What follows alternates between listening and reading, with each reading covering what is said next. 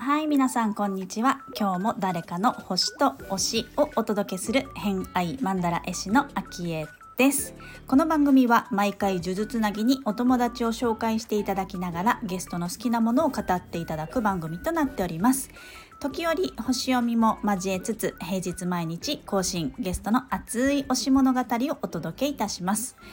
昨日に引き続き今週のゲストは愛知県にお住まいの平野千鶴子さん通称レプラさんをお呼びしております。今回のお話はですね、えーと、ご自身がこうずっと書かれている夢ノートについてそのね書き方だとかもお聞きしてるので、まあ、どういうノートを書いてるのかなっていうノート術、えー、ご本人がこれ、ね、パッケージじゃなくてご本人がされているっていうやり方があるようなのでその辺の紐解きとですねあとは千鶴子さんの星のお話もちょろっとしておりますので、えー、そこも楽しんでいただければなと思います。偏愛にまつわるホロスコープご紹介いたしますと、えー、そのね潜在意識とか心を表す月星座は乙女座さん。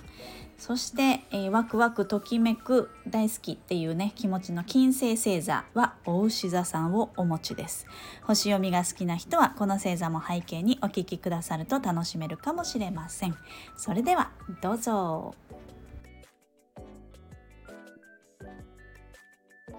まあ気になるのは夢の音術ですかね。これはそういうパッケージングがあるってことですか？夢の。いやもうこれはね、もう勝手に書き綴ってたんですよね。だから、もともとその頭の中の整理をするために、うん、えっと、自分の思ってる思いを書き殴るというところからスタートして、だからもう頭の中の全部断捨離をするような勢いで、今思ってることをひたすら書くっていう、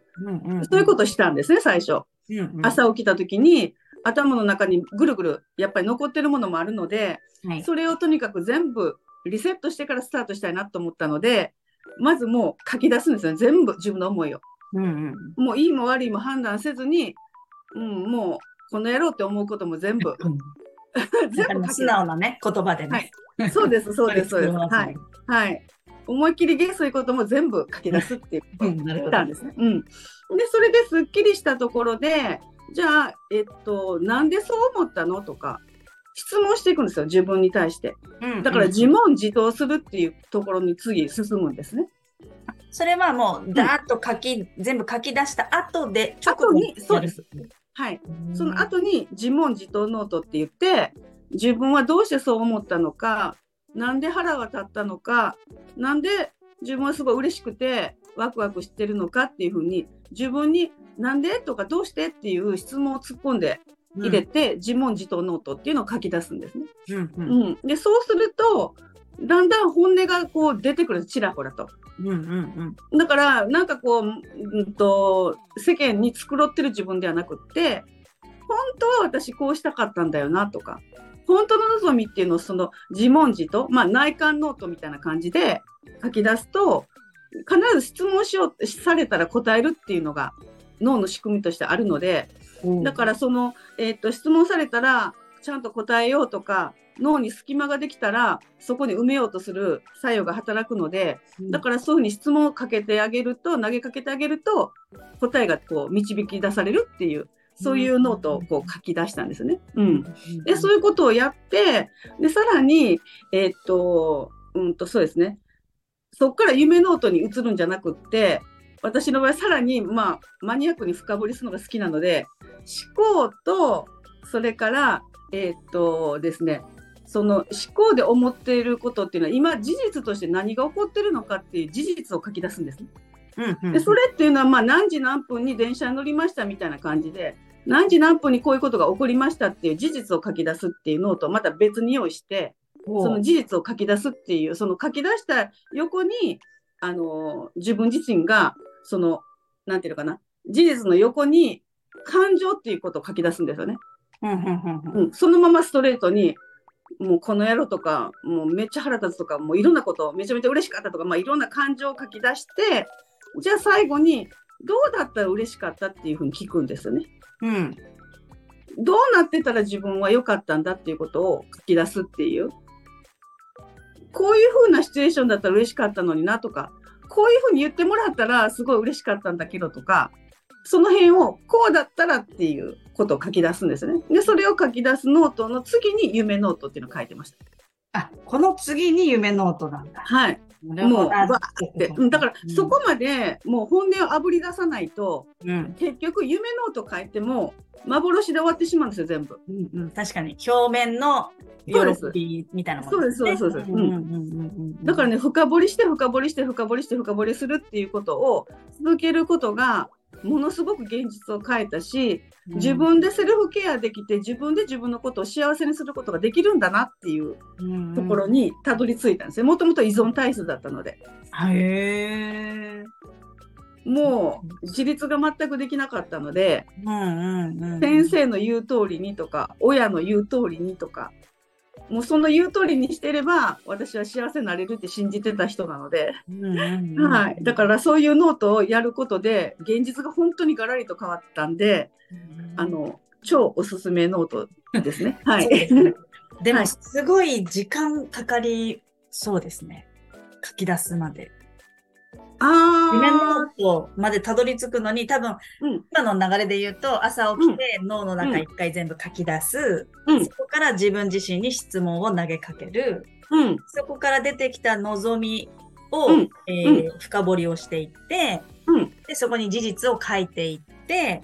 事実に対しての感情を書いた後に、じゃあって言って、えー、本当の望みを夢のに書き出すのステップで合ってますか？あ、でもそのステップでやってますね。すねはい。うん。そこまで結構行くまでに、うん。結構時間かかりますよね、きっと。ああ。でもどうだろう、深掘りがやっぱりお好きだと、バーって書けるの、集中力があるのかな？あの、深掘りが大好きなので、もうマニアックなんですよ。だから自分マニアというか、自分オタクなので、だから、うん、あの、その辺で、やっぱりこう、一般的に夢ノートいっぱい書けば叶うわっていう、うん、そういうふうな、うんと流れではないですね、もともと。うんうんうんうんうんうん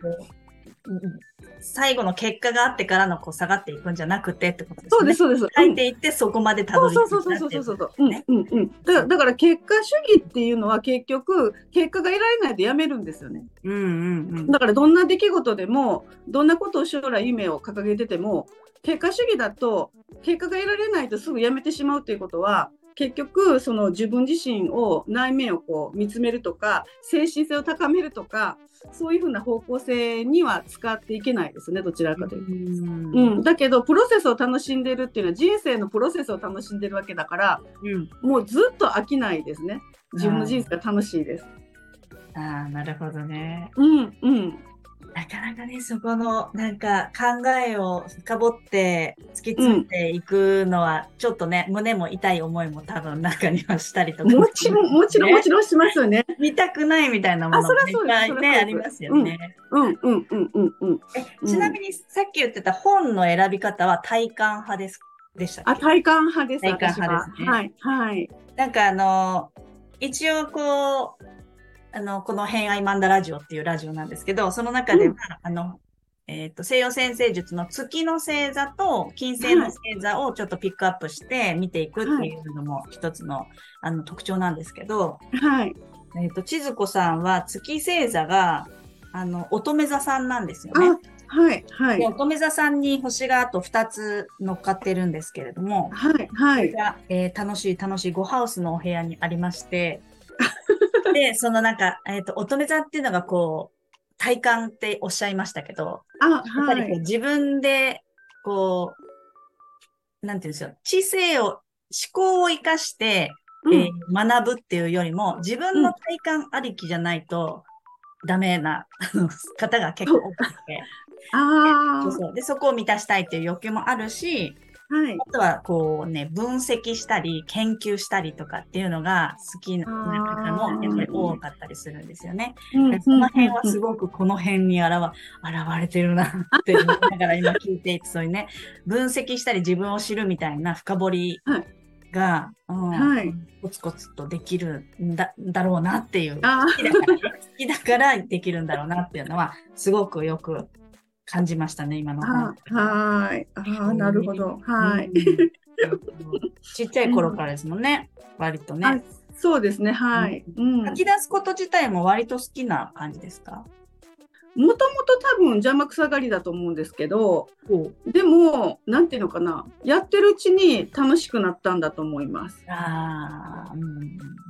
食べず嫌いっていうのもあるから。うんうんうん。うん。まあ多分、検証もするから結果も見えそうですしね。そこが楽しいですね。そうね、検証好きな人、本当多いですよね。めちゃめちゃ好きですね。もう、なんか、検証だけで一日あっという間に時間が過ぎるっていうこともいっぱいありますし。照らし合わせて、すり合わせて。そうです、そうです、そうです。答え合わせみたいな。あ、そうです、そうです、そうです。なるほど。これが大好きです。へえ。うん。そうか、そう。はい。わかりました。はいということで今回の偏愛マンダラジオいかがだったでしょうか？夢ノート術のお話聞きましたけれども皆さん書くこと好きですか？私ね結構書くの好きなんですよ。書くのは好きなんですけどレプラさんのようにそこまで深掘りできないなっていうかうんとですねあの、まあ、私水亀座なんですけど乙女座さん月星座がねえっ、ー、と千鶴子さんは月星座が乙女座さんなんですけど私月星座が水亀座でこのね水亀座と乙女座の関係性って150度の関係性なんですよね。こう一つの円の中に12星座を配置してある状態で、えー、場所をねこう見てみると150度の角度にいるお互いの星座なんですけれどもこれがですねもうね全く理解ができない 人なんですよあの星座なんですよ。で理解ができないっていうのはもちろん悪い意味ではなくてあのあそういう考え方するんだっていう自分の中にない考え方や価値観を持っている人っていう意味であのただただすごいなっていう相手になるっていうことです。あのライバル心を燃やすほどあの対抗心を燃やすほどの相手ではなく、えー、すごく共通点があるよねみたいな仲のいい感じでもなく本当に自分の中にある、うん、根本的な持ってないものを持っている人。お互いね。っていうことになるので割とあの違いすぎて相性がいい場合もあるし刺激になってよりねあとお互いの力をよりよく出せるみたいなことの、えー、星座同士でもあるんですけど、まあ、この乙女座さんっていうのがさっき言ってたみたいにねこう検証したり分析したり、まあ、振り返ったり研究したりとか、まあ、そういうのが、まあ、千鶴子さんは特にもう大好き。自分オタクまで言ってましたからね、まあ、大好きだっていうことだったので私書くのは好きだしこう自己分析も好きですけどそこまですごくこう分析をするあのお友達にもいますね。エクセルオタクが。乙女座さんの。まあエクセル私はもう本当に普通にしか使えないです。基礎的な使い方しか使えない感じで。そう。だからすごく持ってない性質を持ってるのですごいなってただただ思ったりするんですけど。でもまあやり方こうやってね教えてくださったので夢ノートまでの書き方、えー、自分の中の頭の中にあるモヤモヤしたものを出すみたいな。あのモーニングページとかあとブレインダンプとかそういったこう頭の中のこう脳のね断捨離とか、えー、排水をするとかうんまあ言いますよね。モヤモヤを書き出す。外に出しちゃう。ずっと頭の中にあるからこうループしてねそのモヤモヤから抜け出せないのは書き出すことによって外に出ていく。そこからこう発展して思考をこう見つめたり内省したり、えー、そこからちょっと離れたりっていうねことで使ったりすると思うんですけど私ね結構ね書く瞑想あのー、書くライティングする瞑想マインドフルネスも好きで。そういうのも結構やりますねやるけどあそこまで、えー、自分で質問してみたいな、まあ、このね脳の性質を使って質問されたら答えようとするっていうその脳の性質を使うっていうところがまあプロだなっていう感じありますよね。うん なんかこう私ももちろんねこうねモヤモヤした時とかすごい書き出すんですよ。でモーニングページも一時期ハマってずっと書いてた時もありましたが最近はこう毎日じゃなくてもう本当にモヤモヤしてきてるなーっていう時にブワーって書き出すんですけどこの間友達と話してたらそのブワーって書き出した自分のこのね闇の部分だったりとか不安だったり心配してることだったりとかっていうのってあの紙だから残っちゃうじゃないですか。それどうしてる？って話になったんですけど、まあ、私はあの最近はねこういらないメモのノートに書いてそのノートが一冊終わったらもうポイって捨てちゃうんですけどその友達は、えー、墨汁に沈めるって 言ってました。私結構衝撃でそれがえそれいいって思ってよくないですか？もう全て闇に葬るみたいな全て黒く塗りつぶすみたいなその行為がまたねこう何て言うんですか？魔女の儀式みたいな感じですごい気に入ったので今度やってみるって言ってたんですけど、ま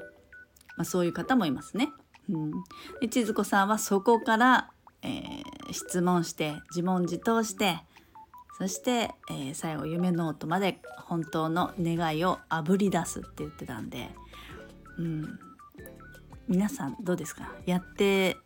みたいっていう方 是非感想をお待ちしてます。是非やってみてもらいたい。私多分できないなって思ってあのー、あぶり出してほしい。逆に。そういうねあの昔あの先生術家の関口俊さんっているんですけどあの方にあの星読んでいただいた機会がありまして俊先生にはあの専門性はなくて大丈夫だからって 言われたぐらいあのそういうさそり座チックな専門性みたいなものはね持ち合わせてない。ないんですよ。軽やかなので。風星座なので。はいそうまあみんなねそれぞれの星座の性質を持っているのが面白いしだからこそいろんな人とこうね、えー、お話ができたりして刺激を受けたりしてそれをまた自分の中に取り込んだり取り込まなかったりねそういうのが楽しいですよね。ということで、えー、今回も楽しいお話ありがとうございました、えー、明日も明日はいよいよ波動カラーのことでお話をいただくので、まあ、私が何のお姫様かっていうのをお話ししてアフタートークではねしていきたいと思います。ということで本日もお聴きくださりありがとうございました。今日も良い一日をお過ごしください。偏愛マンダラ絵師の秋江でした。ではまた。Thank you.